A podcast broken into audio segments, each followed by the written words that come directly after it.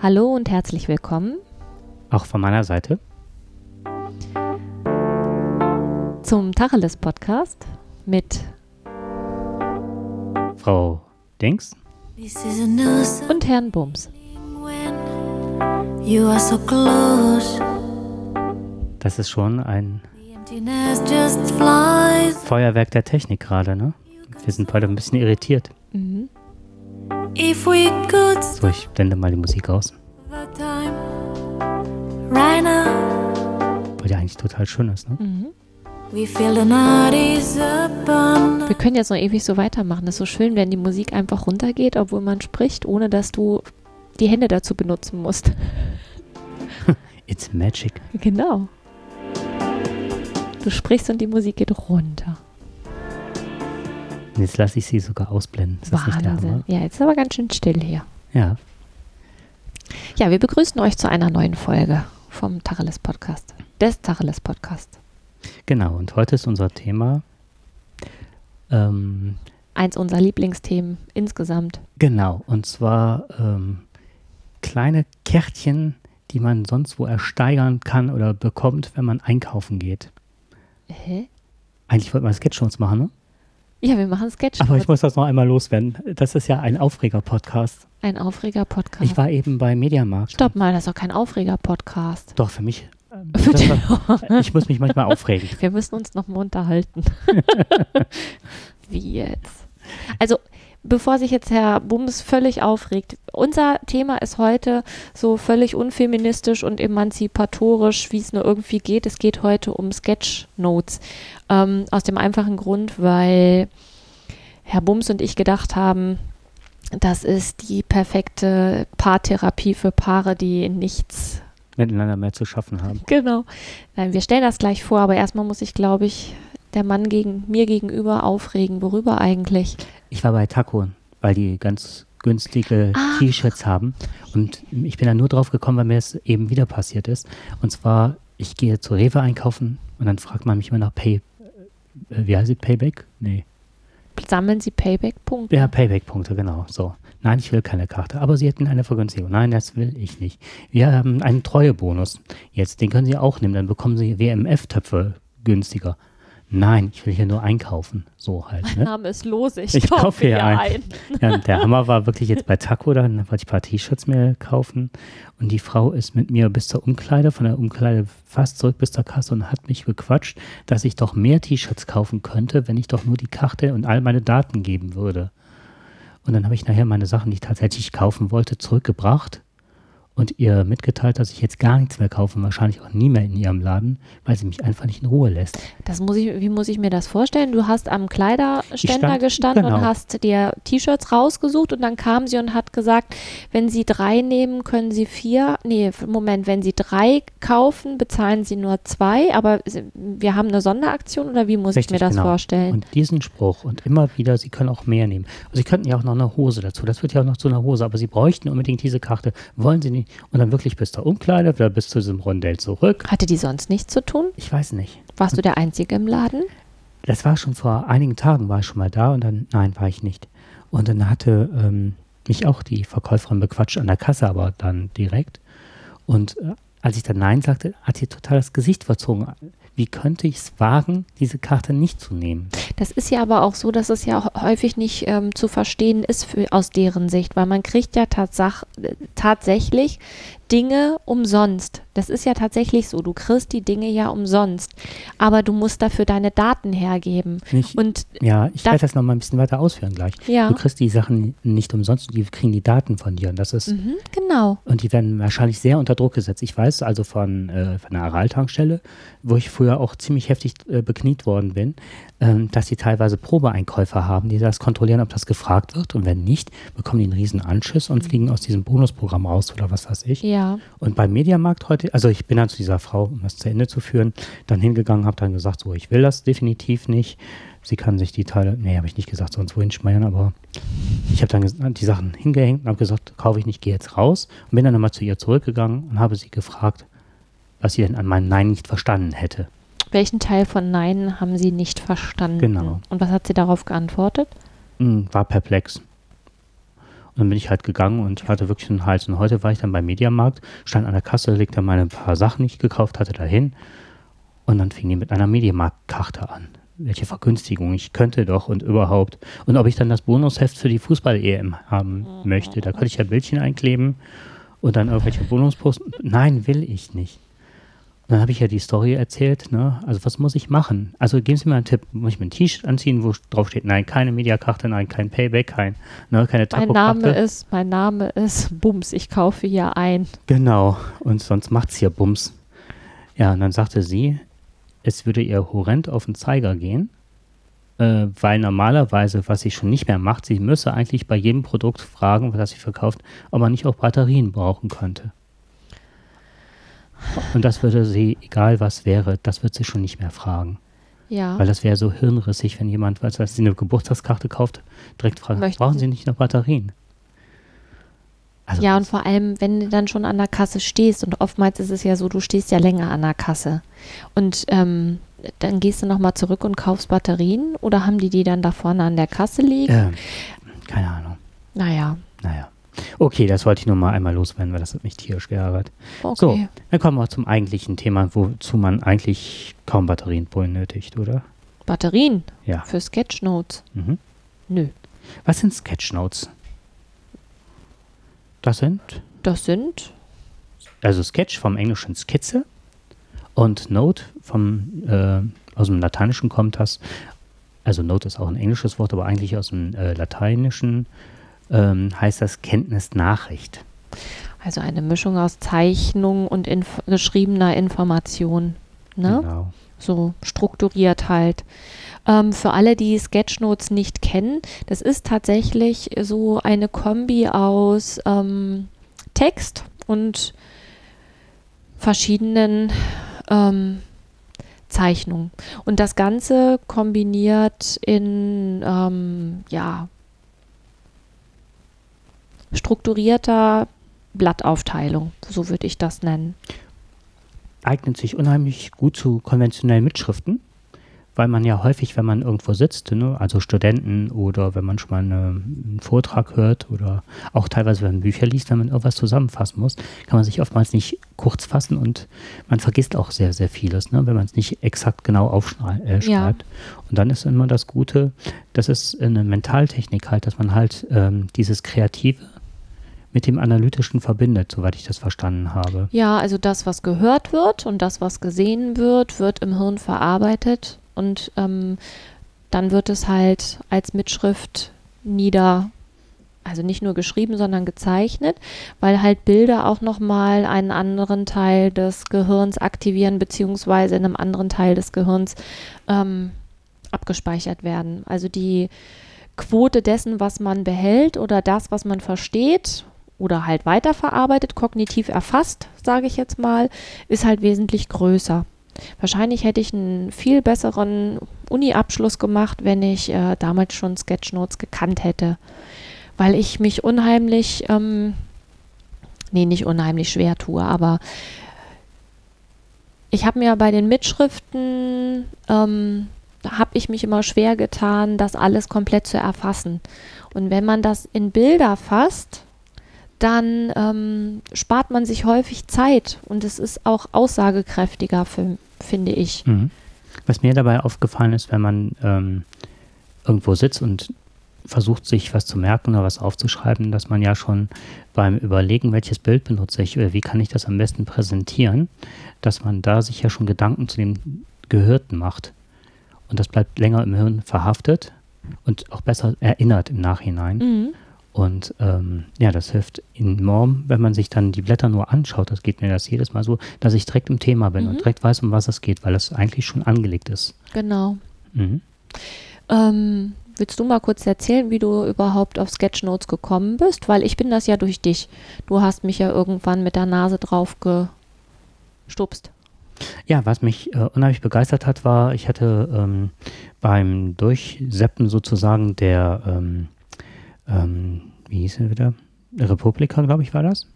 Ja. habe ich, also beim Podcast-Workshop und bei der Republik habe ich dann halt gesehen, dass Leute das machten und dazu einen Workshop gaben. Und zuerst fand ich das also ganz nett, also dass da Leute stehen und zeigen, dass man mit wirklich äh, wenig Grundmustern ähm, zeichnet und, äh, und Vorträge dabei ähm, äh, skizzierten aufschreibt. Und ich fand das einfach, weil das äh, weil ja es erklärten, wie leicht man das, äh, diese Zeichnung anlegen kann, dass man kein Künstler oder nicht zeichnen können muss, sondern dass man wirklich mit wenigen Grundfiguren dann äh, Objekte herstellen kann und so weiter. Und das ist wirklich sehr einprägsam. Das war mir sofort klar. Und das hat mich so ein bisschen angeregt, damit zu hantieren, weil Ja. ich kann nicht zeichnen, definitiv nicht. Und äh, das hat mir auch schon, ich habe dann also schon da gesessen und schon die ersten Zeichnungen gemacht. Mich erinnert das das unheimlich daran, wenn man schon mal längere Telefongespräche führt. Dann sitzt man halt auch und zeichnet und malt und ne. Ja. Und die sagten halt, was, das ist das eine. Das zweite, was die anführten, war, Kinder zeichnen ja auch und sagen, das ist ein Hund. Und du guckst da drauf und denkst, ein schöner Elefant oder Schuhkarton oder so.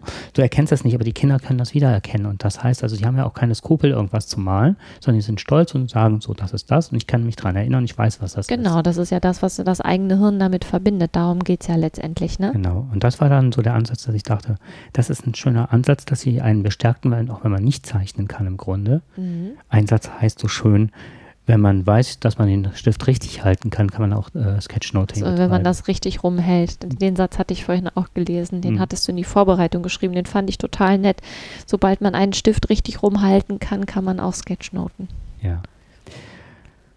Ähm,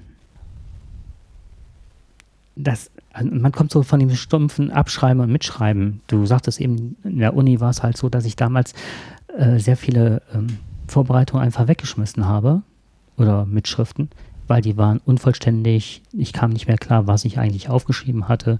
Man hat da den Faden nicht gesehen. Teilweise äh, wurden Dinge nicht wiederholt, die du nicht richtig verstanden hattest. Ja. Und das fand ich dann sehr schwierig, dann mit den eigenen Aufzeichnungen umzugehen. Und dann musste man trotzdem in die Bibliothek und sich den ganzen Kram zusammensuchen. Was ich schon unheimlich hilfreich finde, ist, ähm, selbst wenn du jetzt nicht sofort anfängst, irgendwelche ähm, Bilder zu skizzieren, allein durch die Aufteilung des Blattes in unterschiedliche ähm, Phasen, ja, Phasen sind es nicht, aber in unterschiedliche Abteilungen. Allein dadurch kannst du schon ähm, ganz viel von dem, was du gehört hast, strukturieren. Und ähm, ich finde, der Mike Rode oder Rody, du? Rody? Mhm. ähm, das Sketchnote-Handbuch, das hatte ich mir relativ schnell gekauft, ähm, um da mal so ein bisschen hinterzusteigen, warum das so gut klappt. Und ähm,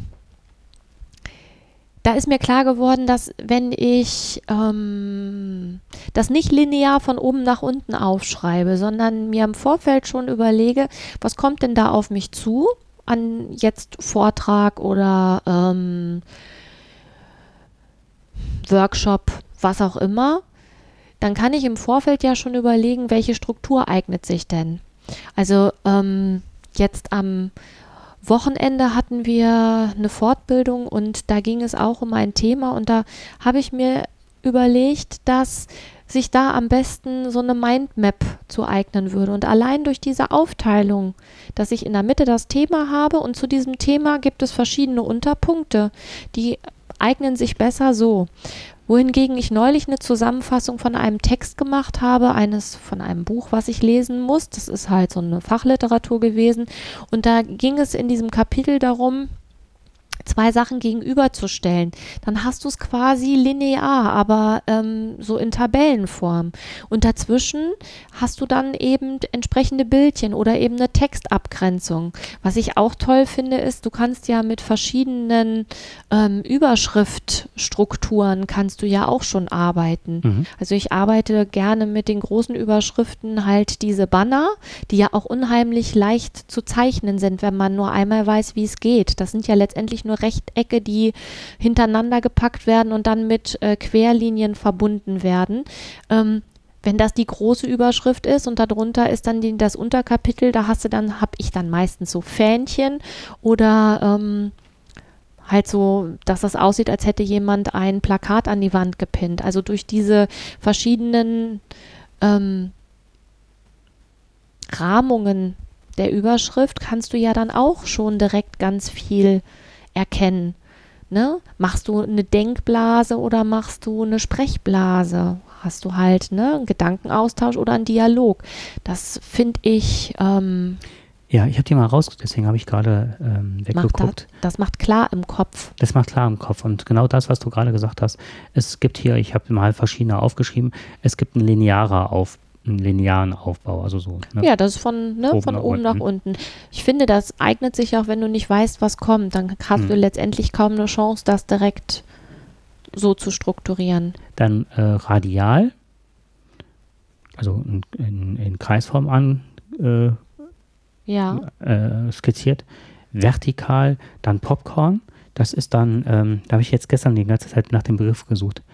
Ähm, das ist ähm, dieses, wenn man ähm, nicht eine Mindmap, sondern lose Ideen sammelt. Ja. Da eignet sich Popcorn, ohne dass man eine Struktur schon vorgegeben hat. Mhm. Dann hat man sich aber doch schon im Vorfeld zu, genau was du gesagt hast, zu entschieden. Äh, dann Wolkenkratzer als Säulen vorstellbar. Ah ja, ja, das hatte ich auch schon mal. Oder modular, dass man dann so die Vorgabe hat wie bei einer Zeitung. Wenn Zeitungen gedruckt werden, haben die ja die Titelseite, die ist ja strukturiert. Dann hat man, was weiß ich, ja. den Header, dann das Bild und dann halt ähm, den Hauptartikel. Ne? Mhm oder dann so kleine Artikel unten drunter. Und wenn man sich das nur als Rahmung vorstellt, wo was reinkommt, ja. dann hat man halt diesen äh, modularen Aufbau vor ja. Augen. So, und wenn man das vorher schon weiß und auch ähm, der, der Pass, das ist also ein Weg, dass man auch quer übers Blatt oder so schreiben kann. Das hatte ich auch bei der Fortbildung gemacht, als ich noch nicht wusste, um was es ging, beziehungsweise ähm, es noch so ganz viele Infos kamen. Das war dann wie so ein Weg, der ja. sich auf meinem Blatt skizzierte.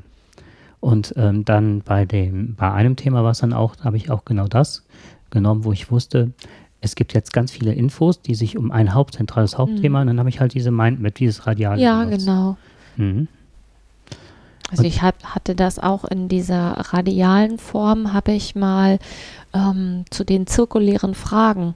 Mhm. Und wenn du weißt, was zirkuläre Fragen sind, da fand ich, äh, eignet sich natürlich das Runde weil mhm. das ja immer um die, also es geht ja immer, ja, zirkulär eben, ne? Dass mhm. es halt nicht linear gefragt wird, sondern so drumrum. Und da habe ich, da weiß ich sofort, wenn ich diesen Kreis sehe, ach, zirkuläre Fragen und dann war das halt drumherum durchnummeriert und dann eben auch entsprechende ähm, Strichmännchen, beziehungsweise ich mache eigentlich gern diese, diese Sternmännchen na halt weißt, ne, wenn von, wenn A über B fragt, dann hast du halt zwei und wenn es dann noch um eine dritte Ecke geht, sind dann halt drei mhm. Sternmännchen. Und du, ich weiß anhand dessen, was ich da sehe, das brauche ich nicht lesen, sondern ich weiß, A, ne, A fragt, fragt über B und A fragt B über C. Das ist ganz klar. Ich habe auch äh, von der ganzen Fortbildung des ganzen Wochenendes kann ich mir auch gerade die ganzen Bilder in den Kopf rufen. So ist es. Und weiß, kann dann aus dem Kopf äh, schon erklären, was Mailänder ja. Modell oder was es auch immer sein mag, was das ist. So, ähm,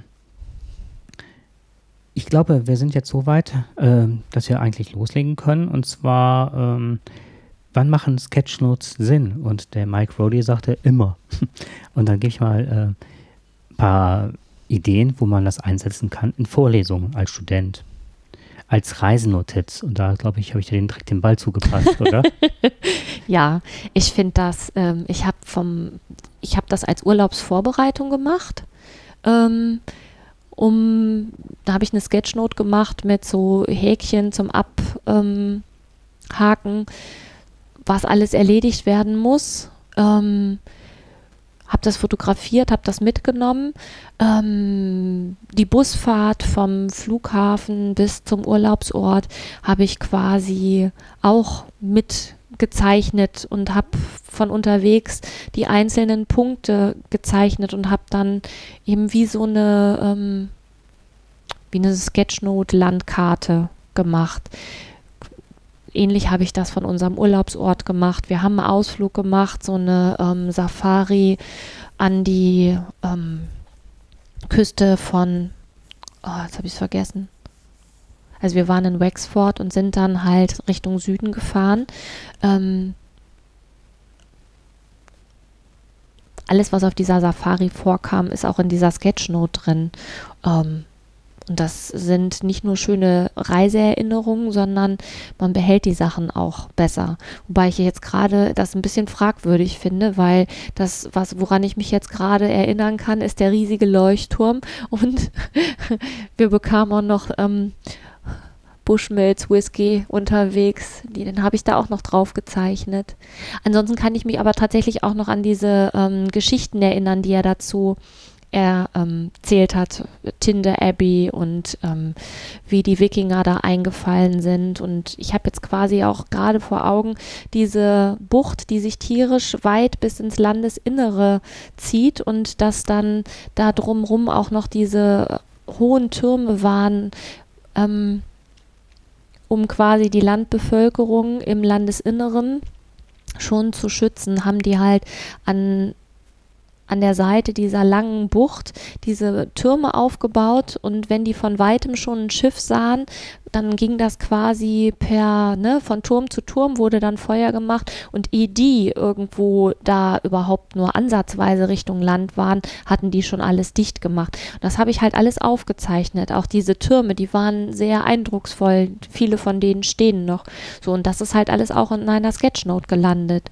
Ähm, ich finde das unheimlich bereichernd.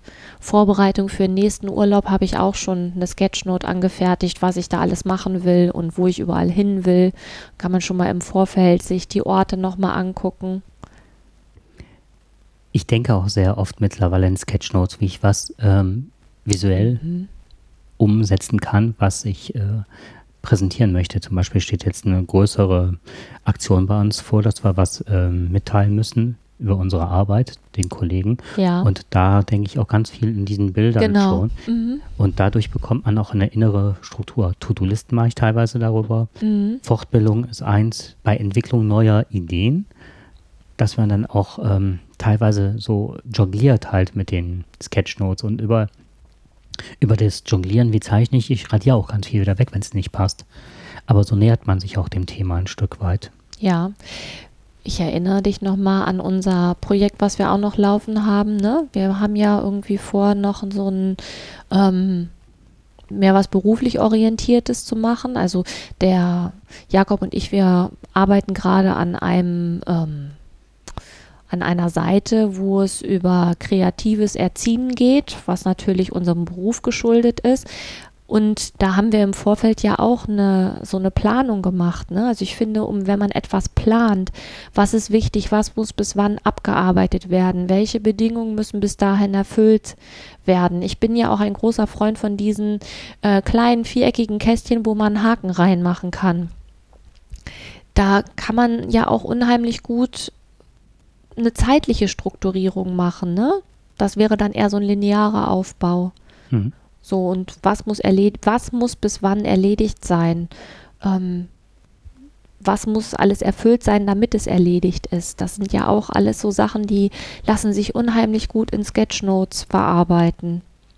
Lässt, letztendlich lässt sich fast alles als Sketchnote verarbeiten, auch ein Rezept. Mhm. Ich habe meine Nähanleitung gemacht als Sketchnote. Das finde ich übrigens super klasse, ne? weil so Nähanleitungen sind unheimlich ätzend. Ne? Und wenn du dann ein entsprechendes Bild hast mit einem Pfeil, dass du es auf links drehen musst, dann ähm, nimmt das unheimlich viel von diesem textintensiven mhm. Gedöns, was ich persönlich unheimlich ätzend finde. Was ich ähm, sehr hilfreich finde, ist auch beim Podcasting in der Vor- und in der Nachbereitung, auch um den ähm, Hörern es zu erleichtern, sich auch an die Themen zu erinnern oder einen schnellen Überblick zu bekommen, um ja. was es geht. Da hast du ja überwiegend hier für den Tacheles-Podcast, also wird ja da schon aufgefallen sein, die ähm, Sketchnotes erstellt. Und im Unterricht benutze ich das sehr gerne mittlerweile als Tafelbilder. Ah. Damit die Schüler halt auch wissen, ich meine, das macht man schon seit eh und je mit Piktogrammen. Mhm, so, genau. aber das zeichne ich mittlerweile selber. Ich brauche keine Piktogramme mehr um äh, den Unterricht äh, transparent zu machen, also den Tagesablauf. Ja. Und auf der anderen Seite finde ich das auch eine schöne Methodenkompetenz. Ich habe sehr viele Schüler, denen das unheimlich viel Spaß macht, sich damit auseinanderzusetzen. Mhm. Und ähm, die haben das dann mittlerweile als Methodenkompetenz erworben. Nicht alle, klar, aber es ist ja auch nicht für jeden was. Nein, und Ne? du erwischt natürlich auch eine größere Anzahl an Schülern, weil, also ich habe ja jetzt, meine sind ja viel kleiner als deine und ähm, die tun sich häufig auch noch schwer mit dem Lesen. Wenn ich da aber eine Brille hinmale, und eine Brille ist ja schnell gezeichnet, ne? Es sind ja letztendlich zwei Kreise und drei Striche. Mehr ist es ja nicht. Das, dann nimmt denen das auch ganz viel von dieser Sorge, oh, ich muss jetzt, ne? Mhm. Das erst lesen, sondern die sehen die Brille und wissen, ah, lesen. Was ich, ähm, um nochmal eine Sache dem Hörer jetzt gerade vor Augen zu führen, ist auch, dass ähm, mein Lieblingseinstieg damals war äh, das Totschlagargument.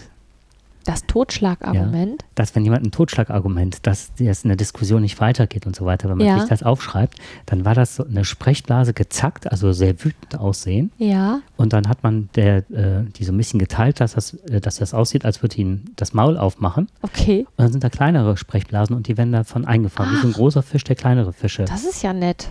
Das also war, ich meine, nett ist das Ganze nicht, aber ja, genau, aber das ist, äh, das war für mich, äh, wenn man es irgendwo sieht oder ich habe das gesehen, dachte ich, ja, das ist ein Totschlagargument, absolut. ja. Das lässt nichts entstehen, das lässt nichts entwickeln. Genau, das ist vereinnehmend. Mhm. Vereinnahmend.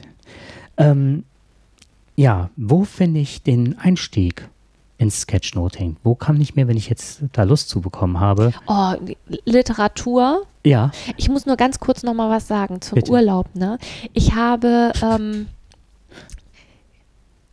ich habe immer Schwierigkeiten gehabt, mich zu entscheiden mit, mit Urlaub. Also ich würde am liebsten, jetzt wo ich das mit dem Fliegen einigermaßen hinbekomme, weil ja, oh, ich möchte gerne nach Island fliegen, ich möchte gerne nach äh, Barcelona fliegen und ich will auch gerne nach Schweden und ähm, ich konnte mich nicht entscheiden. Und dann ist auch mal die Frage, mein Gott, was kostet das denn? Ne?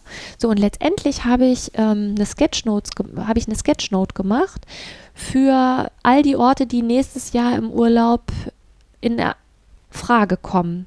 Und habe mir überlegt, welche Kosten sind das denn? Und dann habe ich anhand dieser Sketchnote aufgelistet, was wann, wie, wo kostet. Ob das jetzt dem Flug ist, ähm, was es kostet vor Ort, ähm, ein Auto zu mieten. Nach Schweden könnte man ja sogar mit dem Auto fahren, dann käme noch eine Fähre dazu.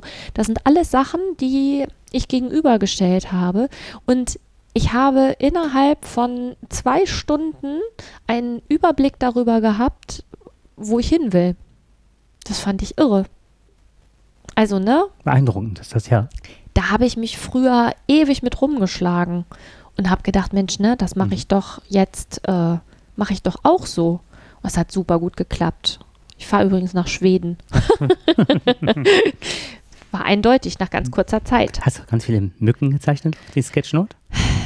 Nee. Haha. Aha. Okay, wo finde ich den Einstieg? Also, ich habe, ich fange jetzt mal ganz kurz mit dem, du hast nämlich da eine riesen Ich Auswahl habe an jetzt hier Büchern die liegen. ganzen Bücher Ich angekarrt. ganz kurz mal mit dem Internet an, das habe ich schnell abgehandelt. Das war mir klar, dass du mit dem Internet anfängst. Ja, Ja, mach wenn ich mal. deine Bücher sehe, habe ich ja sonst keine Chance mehr. Das sind doch gar nicht alles. Ich meine, das sind jetzt meine Bücher, aber die hast du ja auch, fast alle. Fast alle. Ja, und ähm, also ein Tipp, um sich äh, da ein bisschen einzufinden, ist, wenn man äh, bei Twitter den Hashtag äh, Sketchnote eingibt oder Doodle, also D-O-O-D-L-E gibt es auch, ne? Weil ich weiß. Oder bei Instagram, jetzt habe ich, wie heißt diese dritte Plattform? Ähm, Flickr? Flickr, danke. Bei Flickr geht das auch. Also da kann man unter dem Hashtag ähm, ähm, Sketchnote kann man einiges sehen. Vielleicht sollte man noch eine Sache ist noch, Sketchnote muss man noch abgrenzen gegenüber äh, Visual Facilitation und Graphic Recording. Das andere das, äh, Facilitation habe ich mich nicht so mit auseinandergesetzt. Der Unterschied ist dazu, dass wenn man einen Vortrag macht und die Ergebnisse direkt live zusammenfasst für eine große Gruppe ähm, ne, per Tablet oder PC oder was weiß ich an ähm, Whiteboard oder was auch immer, ne, Ja. dass, der, dass das so eine äh, Prozessbegleitung ist. Und dann unterscheidet man einmal, dass wirklich jemand dafür abgestellt ist und das macht oder Das kommt mir damals vor wie bei Wim Tölke. Da war auch mal einer, der mitgezeichnet hat, wenn irgendwas erzählt wurde. Ne? ist ewig her. Stimmt, oh Mann, Wim Tölke, oh. Ja, oder ähm, dass der Moderator das selber macht, um die Sachen zu veranschaulichen. Das ist, ähm, soweit ich das weiß, ist das Graphic Recording. Das unterscheidet sich so ein bisschen. Okay. Und ähm, das ist das Internet. Ähm, Moment, jetzt bin ich gerade in meiner Ablaufplanung ein bisschen durcheinander. Und natürlich YouTube. Und da ist ein ganz toller Vortrag von auf der Republika zu sehen. Ja. So, und die drei Leute, die da genannt werden, die kann man sich auch dann wieder im Internet suchen. Mhm. Das ist Frau Hölle, glaube ich, heißt eine. Das kann sein, Frau ja. Hölle heißt eine. Ja, auf jeden Fall, wir werden die Links reingeben und das lohnt sich auch bei allen äh, auf deren Seite ähm, nachzuschauen. Und Sketchnote Army ist auch nochmal eine sehr schöne. Sketchnote Army ist ähm, ein Blog, der von ähm, Mike Rody, Mauro, warte, ich habe den Namen gleich, Mauro Torselli, Torselli und den dritten habe ich vergessen, ähm, betrieben wird, wo die, also die suchen sich da immer Leute raus, die deren Sketchnotes die darstellen und da sind echt ähm, die unterschiedlichsten Sachen dabei. Das finde ich total klasse. Und da, manchmal denkt man auch erst, ähm, man sieht diese Sketchnote und denkt, hm, was soll mir das sagen? Und dann guckt man sich das genauer an und sieht dann auch noch den Untertitel und denkt so, boah, cool. Der hat, also der, jetzt aktuell ist gerade eine Sketchnote drauf von einem Typen, der die Sketchnote während seines Podcasts gemacht hat. Und da sind halt die ganzen Themen drauf, die in diesem Podcast vorkamen. Das fand ich ähm, ganz nett. Aber der hat das gar nicht groß überlegt, sondern das kam quasi wie diese Telefonkritzelei nebenbei. Mhm. Das fand ich sehr nett. Ich habe das mal gesehen über einen Vortrag. Ähm, wer im pädagogischen Rahmen unterwegs ist, der kennt halt die didaktischen Landkarten, ne? Ja. Und dann war auch ein Podcast, der hat dann diese ganzen Landkarten aller Strömungen. Ach, wie Dann nett. Ach, gezeichnet. cool. Ja. Das, und das ist ja wirklich prägnant da, ne? Was ich ganz nett finde, ist dieses, ähm, wenn man diese Fußschritte zeichnet. Das mache ich total gerne. Das mache ich auch gerne bei den Sketchnotes, wo wir irgendwo lang gegangen sind. Dann kannst du ja auch, ähm, was alles begehbar ist, so wie die Sketchnote von der Didaktika. Der Ja. Didaktika, Didakta, du Ja. didaktische Landkarte. Das, das finde ich total, kannst du auch noch mal so Struktur reinbringen. Ja, und du führst im Grunde den Leser oder den, den Betrachter halt ja auch dadurch durch diese Landkarte im Grunde, ne? Mhm. Mhm. Ja, also, jetzt sind wir bei den Büchern angelangt. Genau. Und zwar, ähm, also das, das, die zwei Bücher, die mich von Anfang an überzeugt haben, war, ist von halt, wie gesagt, dieses von Mike Rody, ähm, das Sketchnote-Handbuch. Da war ich erst total irritiert, weil ich ähm, gedacht habe, hm, da sind häufig Seiten, wo ganz wenig Text ist und ganz viel Bilder. Und genau darum geht es ja. Ne? Und ähm, ich fand das eben sehr hilfreich. Das ist halt ein Buch, da blättert man auch so gerne durch. Ne? Also zum Beispiel jetzt, das ist das, was wir vorhin hatten. Ähm, Sketchnotes regen ihren gesamten Verstand an. Der verbale Modus und der visuelle Modus. Die duale Kodierungstheorie. So. Finde ich ganz spannend. Also warum das halt funktioniert. Nochmal die Theorie dahinter. Und dann werden halt auch ein paar Sketchnoter vorgestellt. Und was ich richtig, richtig klasse in dem Buch finde, ist, hinten sind so Übungen drin, wie man Gesichter zeichnet. Und ich habe innerhalb, also das ist noch nie schief gegangen. Das finde ich faszinierend. Gesichter auf diese Art und Weise zeichnen, das geht nicht schief. Ich weiß nicht, warum es nicht schief geht, aber es funktioniert. Und man kann halt dann auch relativ schnell ähm, halt was ausdrücken. So ob jetzt jemand die Mundwinkel nach unten zieht oder die Augenbrauen zusammenzieht. Das Ja, bringt halt schon viel Leben in so einen.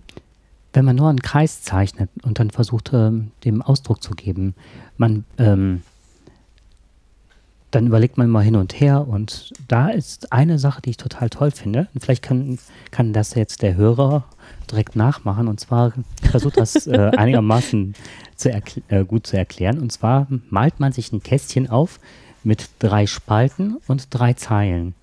sodass man neun Felder hat. Und über diese Tabelle in der waagerechten malt man Augenbrauen. Also das heißt nur Striche gerade, zwei gerade Striche.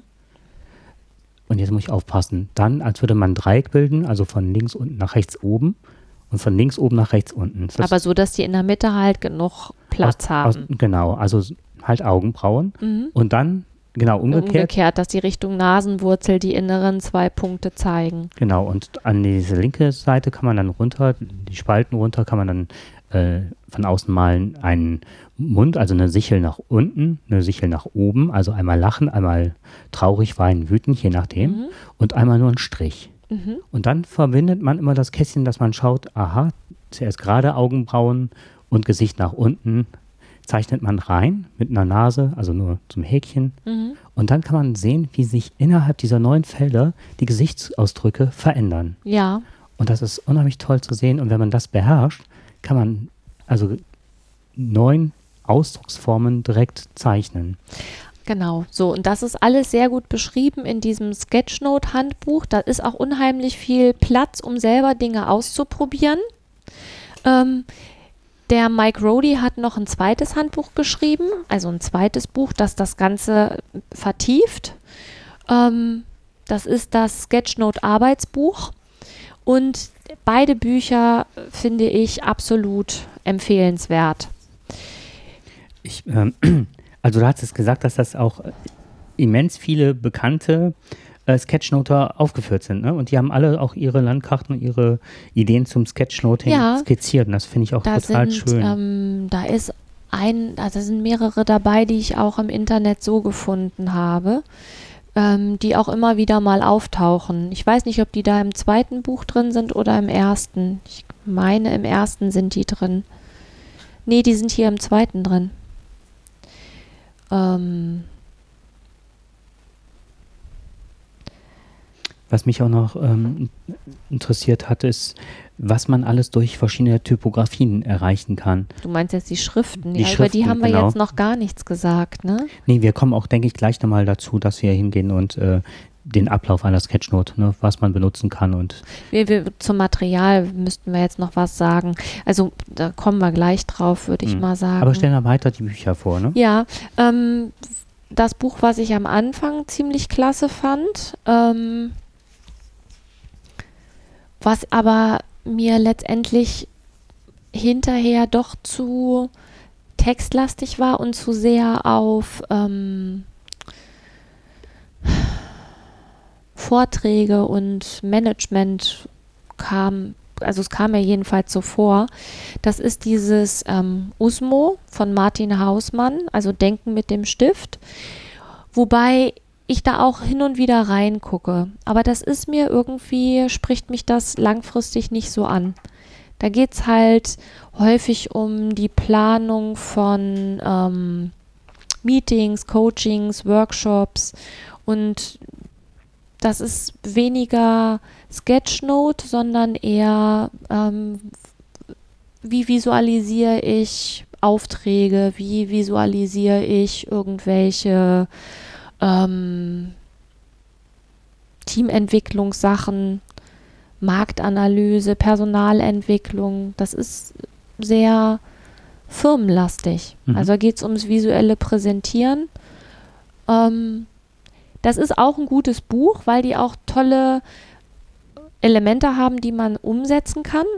Aber ich finde das nicht so übersichtlich und nicht so klar strukturiert. Was mir da unheimlich bei geholfen haben, waren gerade diese, ähm, diese Vorgaben, dass man, was weiß ich, wenn man, ähm, wie heißen diese Blätter? Ähm, Flipchart. Achso, wie Ja, heißen diese Blätter? Ja, das ist immer mein verworrenes Hirn. Ähm, wenn man eine Flipchart hat oder so und möchte einen Weg beschreiten und dann Punkte abgehen, das habe ich jetzt letztens auch bei diesen Ja. Vorbereitungsfilm für die Schule gemacht, äh, dass man dann sich einen Weg vorstellt, der nachher im, am Horizont endet mit äh, Bergen und der Sonne und dann kann man halt kleine Fähnchen setzen. Das sind halt die Schritte, die bis dahin gegangen werden müssen. Und diese Visualisierung oder was weiß ich, was, welche, was muss man erreichen, wenn ich sozusagen drüben fische, dass da ein Fischerboot war, ne? Genau, das ist, ich finde find das auch, ich finde das Buch auch nach wie vor gut. Hm. Ich finde bloß, die Umsetzung ist so, dass du schon eine Menge über Sketchnotes wissen musst, um Ja, damit richtig. umgehen Genau. zu können. Hm. Und es ist, es ist auch viel vorgegeben. Also wenn du schon mit so einem Bild arbeitest, im trüben Fischen, dann, ähm, das ist da ja komplett schon dargestellt. Man kann das natürlich so übernehmen. Das ist sicherlich gut, um für andere irgendwas zu visualisieren. Und ich finde gerade so diesen Weg ne, Richtung Horizont mit diesen Fähnchen, da arbeite ich auch ganz viel mit, weil man einfach das sehr deutlich sieht. Aber es ist eine an, also ich finde, für mich persönlich ist das eine andere Art der Visualisierung, als wenn ich eine Sketchnote mache. Stimmt, richtig. Ne? Das ist Mhm. auch total super vorteilhaft und die nutzen auch diese ganzen Dinge, aber es ist eine andere Art der Präsentation. Da ich, genau, da, genau, der Präsentation, da liegt auch das Augenmerk drauf. Mhm. Weil wenn ich mir vorstelle, wenn ich in der Schule irgendwas mitteilen muss oder was präsentieren muss, greife ich darauf zurück, weil ich dann vorgegebene Formen habe, die sich oftmals schon im Vorfeld eignen. Ja, Ähm, vielleicht eine Sache noch zu Usmo. Und zwar ist, haben wir den Begriff noch nicht erklärt, warum das Buch Usmo heißt. Und zwar UZMO heißt das. Und aus diesem UZMO kann man eine Glühbirne malen, wenn man sich das vorstellt. Also das, ähm, das M ist dann, äh, wie heißt es, dieser ähm, Leuchtdraht, Glühdraht? der Glühdraht. Das O halt der Kreis von der Glühbirne. Das U ist dann unten die Fassung und Z ist dann das, Gewinde. Das Gewinde, genau. Genau. So und so einfach wird, werden auch die meisten ähm, Skizzen auch gehalten. Also es geht letztendlich immer darum, dass man Inhalte mit einfachen Zeichnungen unterlegt, Mhm. damit sie einprägsam sind. Und weil nicht alle Künstler sind und Schwierigkeiten haben zu zeichnen, ist es halt alles möglichst einfach gehalten. Auch der Mike Rody macht ja am Anfang in seinem Buch, ne, gibt er Mhm. fünf Elemente vor. Eine ist ein Dreieck. Dreieck, Viereck, Kreis, Strich, Ach, das ist das, was du gesagt Linie hattest. und Punkt. So, und alles, was man zeichnet, wird, kann man aus diesen Elementen zeichnen. Und das Tolle ist, der zeigt das auch vor, sodass man das auch immer nachzeichnen kann. Ja, Mhm. so. Jetzt kommt, ähm, also das zum Sketchnotes sind das so meine Highlights. Wenn man jetzt ähm, nochmal zu, also wenn man das eine Weile gemacht hat, dann kommt man ganz schnell, also das heißt ganz schnell, ich bin dann ganz schnell irgendwie an den Punkt gekommen, wo ich mehr zeichnerische Details wollte. Also wo ich dann auch, ähm, vielleicht liegt das auch an meinem Beruf, mehr differenzierte Sachen haben wollte. Verschiedene Männchen in bestimmten Positionen. Und dann bin ich auf ähm, ein Buch gekommen, was ich, das ist wie, finde ich total super. Das ist von Petra Nitschke und das heißt Bildsprache, Form und Figuren in Grund- und Aufbauwortschatz. Das ist ein Buch, was jetzt leider gar nicht so günstig war. Das hat also 50 Euro gekostet und ich habe am Anfang echt gedacht, hm, ob sich das lohnt, aber ich gucke da fast täglich rein. Da sind quasi nur gezeichnete Bilder drin und zwar einfach gezeichnete Bilder, die man auch relativ gut nachzeichnen kann. Hinten gibt es ein Inhaltsverzeichnis. Da steht dann zum Beispiel, sucht man ein Gespenst und dann äh, findet man ein Gespenst und dann wird einem gesagt, wo das ist. Oder ein Mikroskop, eine Milchtüte, eine ja, Mimik, Möhren, Mönch. Da ist wirklich ganz viel drin. Das Ganze ist aufgeteilt in unterschiedliche Rubriken, Wege zum Ziel, Diagramme, Infrastruktur, Haushalt, Strichmännchen, Kullermännchen, Natur. Ähm, und ich finde dieses Buch einfach nur genial. Und es ist wirklich so gehalten, ich kann nicht zeichnen, definitiv nicht, aber ich bekomme, das meiste bekomme ich hin. Ja. Und das, was ich oft mache, ist, ob ich schon mal vom Fernseher sitze oder ob ich äh, beim Frühstück, ich habe, meistens habe ich mittlerweile einen Kuli da liegen, ich habe ein Blatt Papier liegen und ich übe. Genau. Und ich übe das, was mir ins Auge gesprungen ist, wo ich irgendwann das Gefühl habe, das kann ich regelmäßig brauchen, sodass man auch nicht mehr ständig nachgucken und üben muss, sondern dass das so, also von der Hand geht, wenn man irgendwo sitzt und das zeichnen möchte. Auch in diesem Buch ist es so, dass es immer einen Weg dahin gibt. Ne? Also Schritt für Schritt, wie etwas gezeichnet wird. Da komme ich direkt zum nächsten Buch, was relativ neu ist. Ein Sketchnoter, der Mauro Torseli, der hat ein Buch ähm, Hm, Die haben wir geschrieben. eben schon mal genannt, ne? Bei der genau, Sketchnote Army. Army, Mhm. genau. Der hat jetzt ein Buch rausgebracht, das ist ganz günstig und der hat das auch extra so günstig gemacht, weil er gerne möchte, dass man mit dem Buch arbeitet und sich das nicht nur anguckt. Das heißt ähm, 100 and One Drawing Ideas for Sketchnoters and Doodlers. Das ganze Buch kostet sage und schreibe 5,95 Euro und kann man bei Amazon bestellen. Ähm, da sind 100 Zeichenideen drin und zwar Schritt für Schritt erklärt. Und zwar immer mit ähm, dem Weg dahin. Ich finde das Buch total klasse. Also ähm, How to Draw a Pig in Seven Steps. Der hat dann auch immer noch so Hilfslinien eingezeichnet, mit denen, an denen man sich entlanghangeln kann. Und wenn man einmal das Prinzip verstanden hat, wie der seine Zeichnung aufgebaut hat, dann lässt sich quasi alles, was man so sieht, in verschiedene Formen unterteilen und dann malt man nur noch drumrum. Mhm. Und ähm, das Buch finde ich auch sehr empfehlenswert. Ja, und dann auch noch eins meiner Highlights ist ähm, Bicablo. Bicablo 2.0, das ist ein großer Ringbuchordner, wo auch die einzelnen Elemente so ähnlich wie bei dem ähm, Bildwortschatz dargestellt sind. Verschiedene Textbausteine, verschiedene Banner, verschiedene Männchen, verschieden. Ach, Und das alles zusammengefasst, oder? ja, vorne ist Mhm. ein Inhaltsverzeichnis drin. Wenn ich jetzt zum Beispiel ähm, Implementierung, eine Implementierung skizziert haben möchte, dann steht das auf 100 Seite 116. dann gehe ich auf Seite 116. Wenn ich Das Ganze sieht, solange Andrea sucht, äh, sieht so ein bisschen aus wie so ein äh, Tagesstehkalender, ne? Oder Wochenkalender, genau. den man so so aufstellen Ringbüchern kann. oben. Mhm. So, und dann habe ich Implementierung. Ich habe doch gerade gesagt 116, ne? Mhm. Da ist es, Implementierung. Dann ist das halt entsprechend dargestellt und zwar mit einem Pfeil, einem Blatt Papier, Männchen, die davor stehen und alles das zeigt in ein Fabrikgebäude.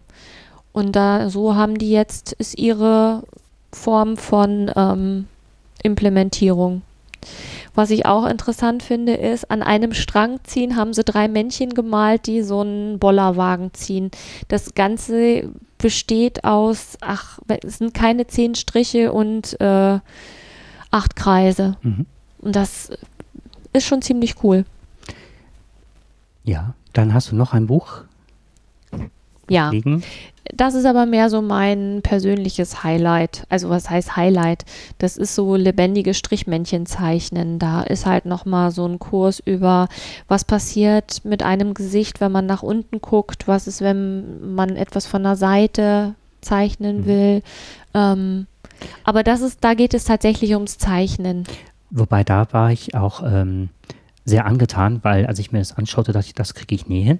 Ähm, ja, wobei mit den Händen habe ich mir noch große Schwierigkeiten. Aber das, was ich da toll fand, war, dass man Strichmännchen, wenn man den Gelenke gibt, wenn man sich das wirklich mit Gelenken vorstellt, Ja, ähm, dann kann man, man die sehr schnell ähm, verstellen, halt die Armbewegungen. Ich bekomme ganz schnell ein laufendes Männchen hin, Mhm. weil man genau an den Punkten richtig auch diese, diese Gelenke setzt. Und ähm, das hat sowas von diesen Holzfiguren, die im Künstlerbedarf oft Ja. äh, zu finden sind. Äh, was ich, was ich an diesem Buch toll finde, ist, ich, heißen die. Hm. Ja, du meinst diese, diese Kunst, diese Holz, ne? Mhm. Was ich an diesem Buch toll finde, ist, ähm, was mit einem Gesicht passiert, wenn es nach oben, nach rechts oder nach links guckt. Da habe ich ziemlich viel über Nasen gelernt, Nasen und Perspektiven. Das finde ich ganz gut. Und auch wieder so, dass das äh, bei den Gesichtern, dass man, was weiß ich, wenn man Oval zeichnet und sich dann noch zwei Hilfskreise reinmalt, dass man je nachdem, wo man die Hilfskreise ansetzt, dass dann man sehr schnell ein Gesicht hat, das nach oben, nach unten guckt, Mhm, oder, ne? Genau. Ja, War ich dir jetzt ins Wort gefallen? nee, alles gut. Mansplaining. Das war das letzte Thema. Ich weiß. Ja, das fand ich ziemlich cool. Also da kann man dann noch mal Gesichter ein bisschen ausdrucksstärker machen als Hm. immer nur frontal. Wobei das für Sketchnotes ja relativ unerheblich ist. Aber Genau. das ist so, ähm, das ist auch gar nicht so teuer. Relativ günstig. Hat so, glaube ich, 13 Euro gekostet oder so. Um vielleicht so ein paar Sachen mal anzugeben, ist halt, wir haben eben davon gesprochen, man, wo man immer mit anfangen kann, was schon völlig ausreichend sind, sind Vierecke, Dreiecke, äh, Kreise, Striche, Punkte, Hm, Linien. da hast So, du schon ganz viel gewonnen. Genau. Und dann gibt es äh, zum Beispiel gliedernde Elemente, da hast du eben schon von gesprochen, das sind Rahmen wie Bilderrahmen, Ortseingangsschilder. Und wenn man unten noch ein bisschen Gras hinmalt, Ja. so wirklich nur skizziert. Mhm. Oder ganz leichte Striche am Ortseingangsschild, dann sieht das alt aus. Mach mal zwei, vier Punkte hin, dann ist das so, als hätte das Nieten und, und oder Papierstapel sind leicht, ne? Oder dass man einen Zettel, wenn man das abschreckt, eine Kante nach innen, Dann sieht es aus wie ein, abgeknick, wie ein abgeknicktes ein Eselsohr oder so, genau. Ist dann auch einfacher als Blatt Papier zu erkennen. Dann diese, diese zwei Nadeln, also eine Nadel Mhm. und dann ein Kopf oben drauf und dann unten nur diesen Punkt, wo das eingelocht ist, das Ja. Papier. Das hast du mir gezeigt, dann sieht das wirklich original aus. Ne? Mhm. Und was ich, ähm, also dann gibt es Papierstell, Notizzettel, wenn man dann so quer einen Streifen, dann sieht das aus wie Tesafilm und also das ist schon. Da kann man schon eine Menge machen. Dann gibt es ähm, Trenner, ähm, äh, Wellen, kleine Wimpelketten und so weiter oder dass man äh, also wirklich wie Wellenformen zeichnet oder einfach auch äh, Strichpunkt, Strichpunkt, Strichpunkt, das ist Mhm. immer ganz gut. Und das kann man auch um Themengebiete drumherum machen. Ja, Dann hat man auch die Themengebiete voneinander getrennt und weiß man auch direkt, was zusammengehört und was nicht. Dann dazwischen kann man dann, was weiß ich, Trennendes oder ähm, Verbindendes mit Pfeilen darstellen. ja. Oder Umwege, dass man so, ne, das hast du mir mal gezeigt, dass man das zeichnet wie ein P, den, äh, den Pfeil. Also wenn man ähm, Ach zwei so, zeichnet, ja. dann wie ein P. Ja, jetzt Nur, weiß dass man, ich. dass sie sich äh, nicht kreuzen, sondern dass man mit einem Strich beim Zeichnen aufhört, also mit der äh, Zeichenführung, Ja. dass die sich nicht überlagern. Dann hat man wirklich so, so eine, ähm, so eine Art Umweg skizziert. Ja. Dass das nicht ein direkter Weg dahin ist, sondern dass man manchmal um Ecken denken muss. Ja, was haben wir noch? Oh, mhm. was haben wir noch? Ähm, ah, ich erzähle einfach weiter. Die Andrea verlässt uns mal ganz kurz. Was haben wir noch? Wir haben, ähm, man kann mit Wolken zeichnen, man kann mit Sprechblasen zeichnen. Ähm,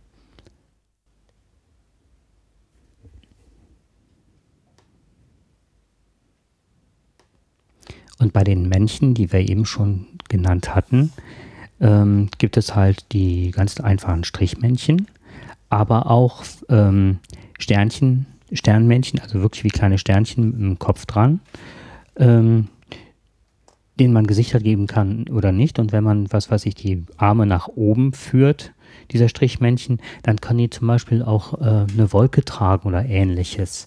Also die werden dann auch in Aktion gebracht. Auch klasse sind Containermännchen, dass man also nur ein viereckiges einen Körper malt, einen Kopf drauf und dann die Beine dran. Ich mache es oft so, dass ich nur so ovale Halbkreise zeichne, oben Kopf dran und immer an den Schultern zwei Ärmchen dran und äh, das nebeneinander, dann hat man sehr oft eine Gruppe gezeichnet und dann, was weiß ich, noch ein, ein Whiteboard oder ein Flipchart dazu, mit dem man, der dann dahin zeigt und ein kleines Kringelchen an, am Arm, also am oberen Ende, signalisiert sie dann eine Hand, äh, das dann zum Beispiel auf diese Flipchart zeigt. Was noch ein sehr gestalterisches Element sein kann, sind dann äh, Bewegungsstriche. Also, dass jemand wegläuft oder dass jemand Angst hat und wenn man kleine Tropfen malt, dass eben das sehr unangenehm ist und ins Schwitzen bringt und in die Angst und so weiter. Ähm Andrea hatte eben noch von Gliederungselementen gesprochen, also ihre geliebten Kästchen mit den Häkchen. Als Gliederungspunkte gäbe es dann Punkte, Sterne, kleine Pfeile, Dreiecke, ähm, so kleine Zielscheiben, Häkchen. Ähm, dann kann man Ideen verbinden über Kästchen, in denen Zahlen stehen, 1, 2, 3, die miteinander verbunden sind. Von den Trennern und Denk- und Sprechblasen haben wir noch schon gesprochen. Und ähm, was man sich auch schauen kann, anschauen kann, sind sehr viele Icons. Jeder, der Emojis kennt äh, und sich die mal genauer angeguckt hat, äh, wird auch so ein Stück weit das Sketchnoting darin wiedererkennen. Ja, Da bist du wieder. da bin ich wieder, genau. So, wir wollten noch was zum Material sagen, ne? Ja, vielleicht stellst du mal dein Material und ich stelle meins vor und dann Mhm. sind wir fast gleich. Also für unterwegs habe ich eigentlich immer ein DIN A5 Moleskine Buch im, in meiner Tasche und einen ähm, so ein Ink, so ein, so so ein 0,2, 0,3 Feinliner mit schwarzer Tinte. Gibt's von Edding, aber ich mag lieber den von ähm, Städler. Und ich mag gerne die Bücher, weil man kann die auf DIN A4, also man kann die ja aufklappen und dann hast du auch DIN A4 und kannst dann auf DIN A4 zeichnen. Ich habe mittlerweile allerdings auch einen Bleistift mit dabei. Ähm, Ein Druckbleistift. einen Druckbleistift. In diesem Sketchnote-Buch ähm, empfiehlt er, keine Bleistifte zu benutzen, sondern das aufzuzeichnen, was man sieht, egal wie das hinterher aussieht. Und ein Trick, wenn man sich vermalt, ist halt auch Sachen übermalen. Ähm, das kriege ich nicht gut hin. Also ich habe das versucht. Für mich ist der Bleistift immer die erste Wahl. Also Mhm. was Zeichnung angeht. Das ist, steckt so tief drin. Ich weiß nicht, vielleicht kriege ich das irgendwann mal raus, aber ich arbeite gerne ähm, mit beidem, mit Bleistift und damit.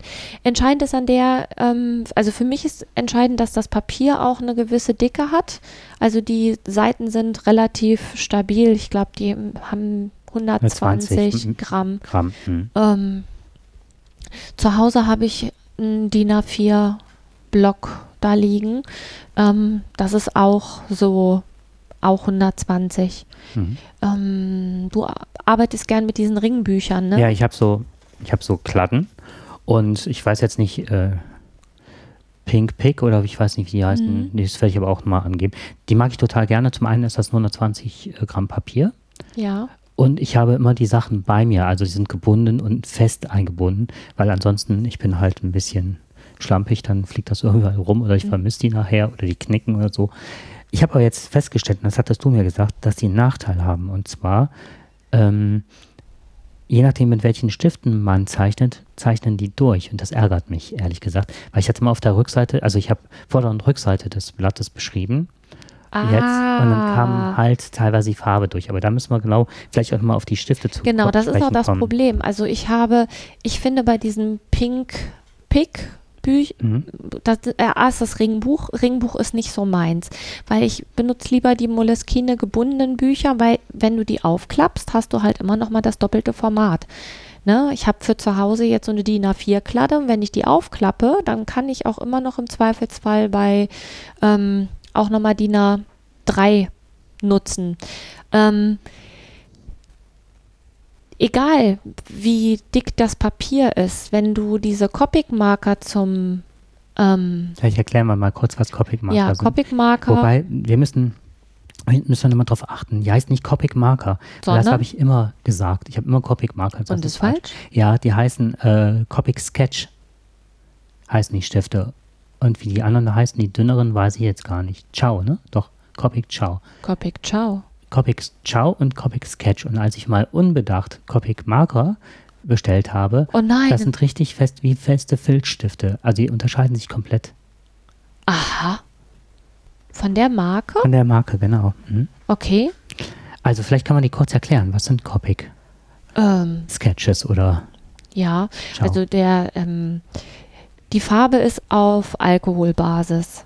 Und ähm, die eignen sich unheimlich gut, um Verläufe hinzubekommen. Also ähm, die verlaufen unheimlich toll ineinander. Die haben zwei Seiten. Das eine ist eine ähm, eckige Spitze, wie man sie vom Textmarker her kennt. Und das andere ist wie so eine Pinselspitze. Und die, die Spitzen kann man auch austauschen, wenn die irgendwann mal hinüber sind. Die Marker kann man nachfüllen? Die kann man nachfüllen, genau. Also es gibt Nachfüll äh, Nachfüllfarbe dafür. Und ähm, ich arbeite da unheimlich gerne mit. Nachteil gibt es gleich zwei. Der eine, nee, drei sogar. Ein Nachteil ist, ähm, die eignen sich überhaupt nicht für raues Papier. Also ich hatte so ein Notizbuch mit im Urlaub. Da habe ich, hätt, also ich habe das irgendwann gemerkt, die eignen sich dafür nicht. Erstens verlaufen die ganz schlecht auf diesem Papier und die machen auch die Spitzen kaputt. Das zweite ist, die sind unheimlich teuer. Und das dritte ist, egal wie dick das Papier ist, du hast da immer, also du kannst die Rückseite nicht benutzen. Wobei ich das persönlich jetzt nicht so schlimm finde, weil man kann sich ein Blatt Papier dazwischen legen und dann hast du das nicht, dass das dann die zweite und dritte Seite auch noch Mhm. versaut. Ne? Ich habe bei, ähm, ich habe in allen meinen Notizbüchern habe ich eine Seite so dazwischen liegen, damit das nicht passiert. Trotzdem ist natürlich ärgerlich, wenn man auf der Rückseite was draufgeschrieben hat. Es mir jetzt passiert Ja, ist. das ist, das ist total Hm. blöd. Ähm, diese Copic-Marker werden auch häufig von so Manga-Zeichnern benutzt, Genau, das ist noch. die, ähm, die damit halt ja Hautverläufe total gut mit diesen Stiften zeichnen können. Ganz beeindruckt war ich von den Augen, dass man so ganz Oh tolle ja. Augen zeichnen kann. Also egal ob grün, graue Augen, also wenn man wirklich tolle Augen Ja, zeichnen möchte. Und das ist auch sehr simpel, weil die ineinander verlaufen. die Verla das ist, ist also auch Also da nicht die Augen eignet sich verlaufen ineinander. die Farben verlaufen ineinander. Ähm, auch da kann man bei YouTube nachgucken. Da gibt es unheimlich viel Tutorials, wie man mit diesen Copic-Markern Verläufe zeichnen kann. Und ich finde die, also ich finde diese Stifte unheimlich klasse. Die sind halt sauteuer. Ja. So, und ähm, ich zeichne da gerne Gesicht oder male da gerne Gesichter mit ähm, an, weil diese, diese Hautfarben einfach, die sind einfach klasse. Äh, was ich bemerkenswert finde, ist, nimmt man die Grautöne, es gibt halt warme und kalte Grautöne, Ja. die im Angebot sind. Ich habe mich jetzt auf ganz wenig, ich glaube N1, N3, ich weiß es jetzt gar nicht. Nee, du meinst C. C, C1 und C3 Oh, danke, und sehr gut. C5 ist dann manchmal auch noch mit dabei. Mhm. Das wäre zum, sind zum Beispiel auch die drei Farben, mit denen man diese grauen Augen zeichnet. Ne? Erst Ja. das ganz helle, dann bis zur Hälfte das mittlere und ganz zum Schluss noch das dunkle. Wenn man einen Banner gezeichnet hat, ein relativ einfaches Banner, hat er was reingeschrieben. Ah, ein Trick, den ich äh, sehr lernen musste, ist, man schreibt zuerst was in, dieses Banner Oh, da- reinkommt ja. und dann malt man das Banner drumherum, weil man es nie schafft, wenn man ein vorgegebenes Banner hat, äh, Da, da exakt reinzuschreiben. exakt ja. reinzuschreiben, genau. Das Ganze gilt für alle Rahmungen. Es wird Ja. erst der Text geschrieben und dann wird drumherum gezeichnet. Ansonsten hat man ein Problem. Ja.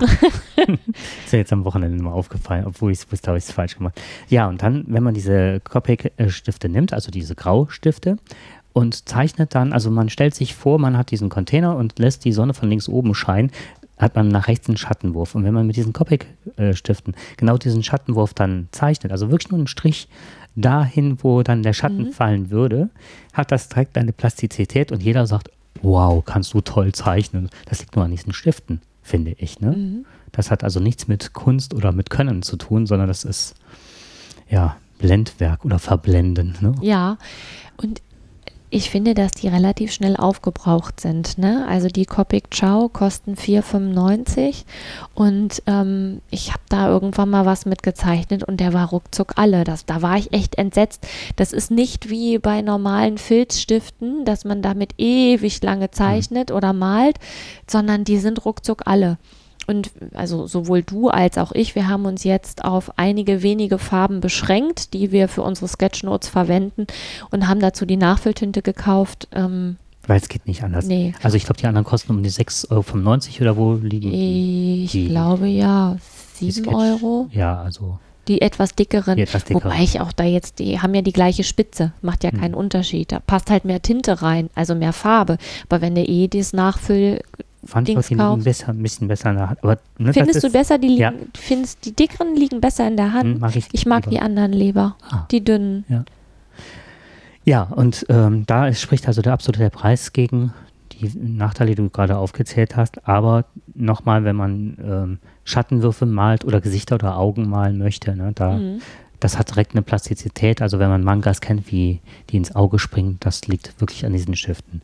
Alternativ benutze ich äh, sehr gerne ähm, von Pentel ist der die Firma, das äh, hat dieser Mike Rody empfohlen. Die sind gar nicht so teuer, gibt es bei Amazon. Pentel Energel Stifte.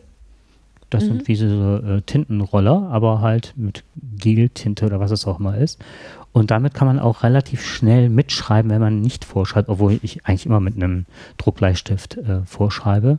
Aber trotzdem, wenn es schnell geht oder so zwischendurch, skizziere ich auch damit, wenn ich übe, Mhm. damit ich nicht halt teure äh, Copic-Stifte benutze oder sonst was. Ähm, du hattest Tombow-Stifte entdeckt, also T-O-M-B-O-W. Mhm. Und zwar bin ich da über Twitter dran gekommen. Da hatte ich irgendwann mal ein Bild gesehen von der Frau Hölle und die hat, ähm, die arbeitet ganz viel mit Schrift und hat diese Stifte benutzt. Und bei der kann man auf der Seite auch so einen Kurs runterladen für 10 Euro, wo man quasi mit diesen Tombow-Stiften, die auch ähm, eine Spitze haben, die flexibel ist, das sieht so kalligrafiemäßig aus. Und das ist, ähm, da kann man sich relativ schnell mit einfinden. Und ich finde, die Schrift macht halt sehr viel her. Und diese Tombow-Stifte, die sind eigentlich von der flexiblen ähm, Spitze her so ähnlich wie die Copic-Stifte. Ähm, die haben allerdings nicht hinten diese ähm, breite Kante, sondern die haben eben eine normale Filzstiftseite und eben diese flexible Spitze. Und ähm, die sind etwas günstiger, aber die eignen sich zum Beispiel auch in diesen Grautönen, finde ich, auch hervorragend, um irgendwelche ähm, Textcontainer mit Schattenwurf auszustatten. Und auch sonst, da Und die durchdringen das Blatt nicht, ne? die durchdringen das Blatt Mhm. nicht, die sind auf Wasserbasis, wo ich mir noch nicht sicher bin.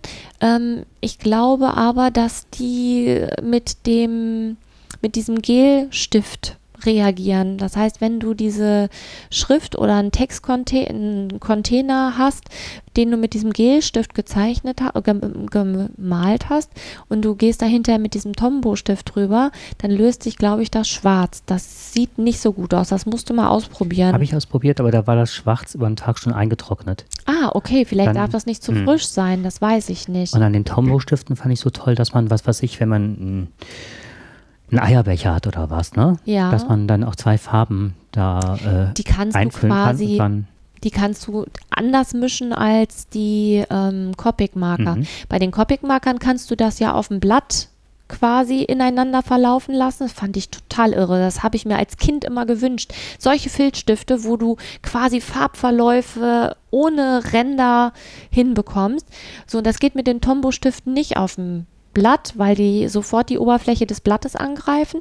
Aber das hast du mir ja gezeigt. Man kann das ja auf einer Plastikhülle oder im Eierbecher oder auf einem Unterteller malt man mit den Stiften drauf, dann bleibt da diese Farbe hängen, wie das bei Filzstiften so ist.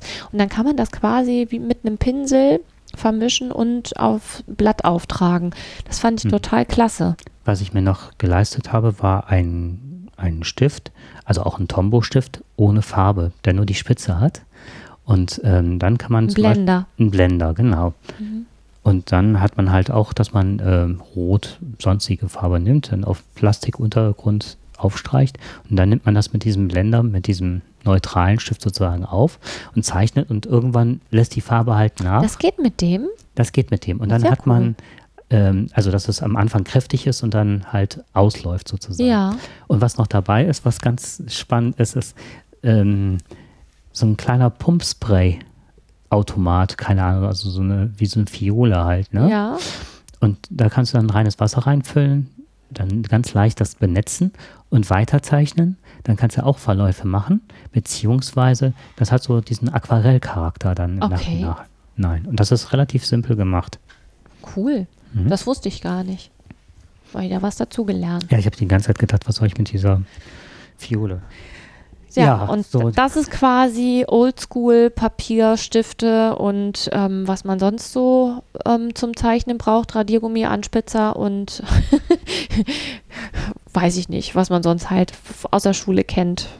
Und dann gibt es natürlich noch das Zeichnen auf dem iPad Und ähm, da habe ich neulich das iPad Pro ausprobiert bei einem Apple-Laden und habe echt gedacht, boah, ein Himmelreich für 1200 Euro.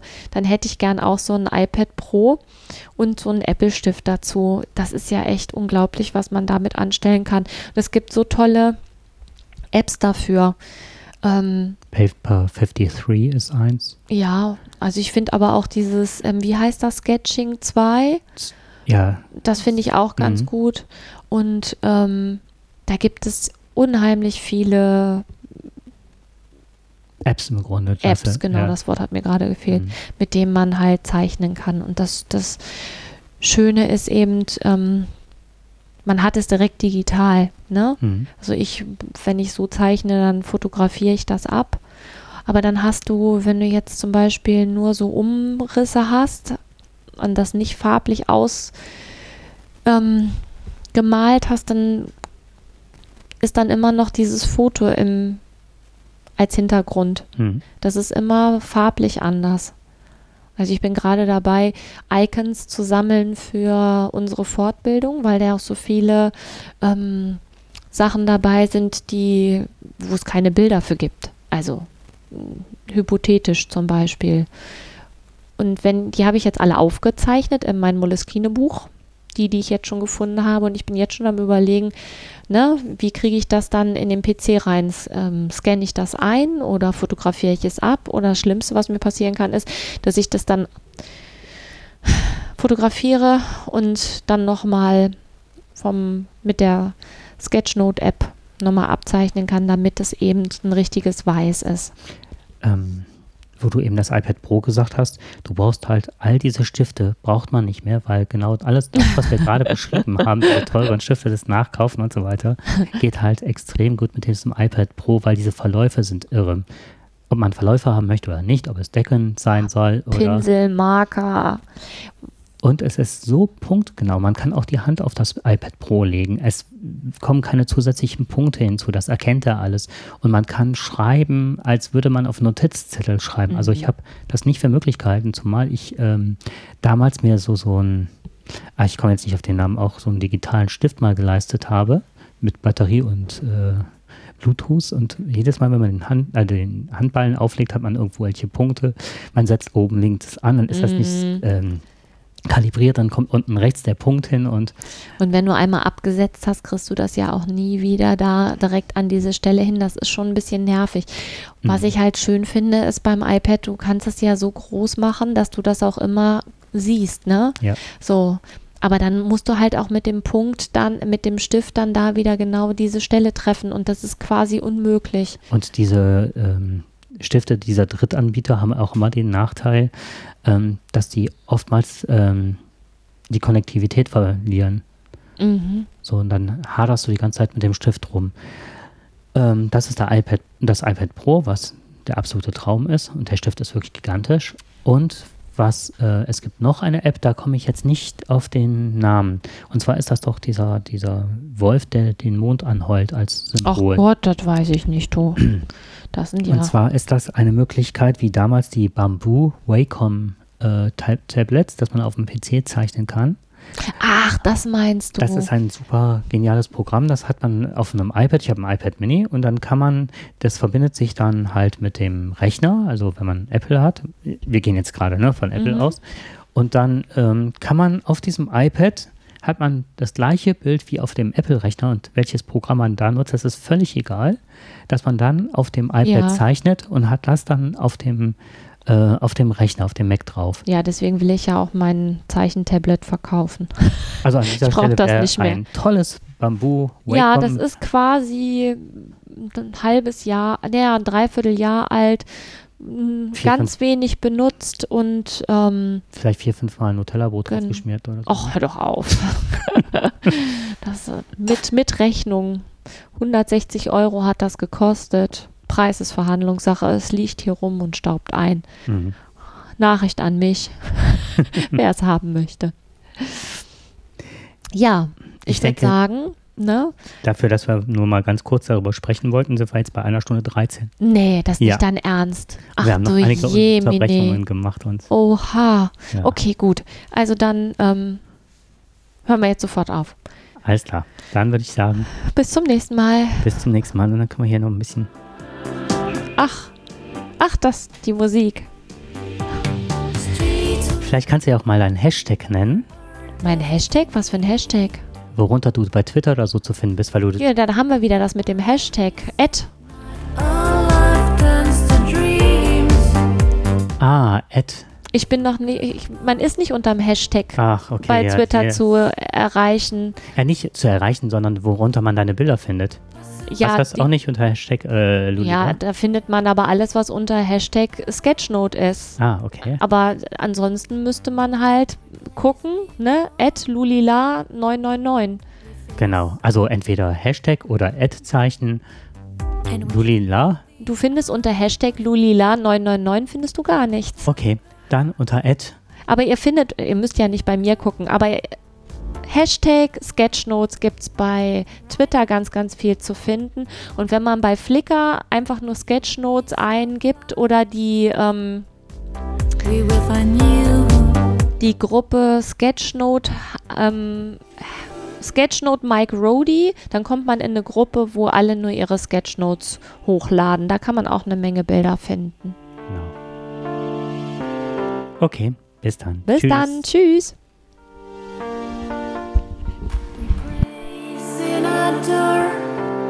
every stone of your walls.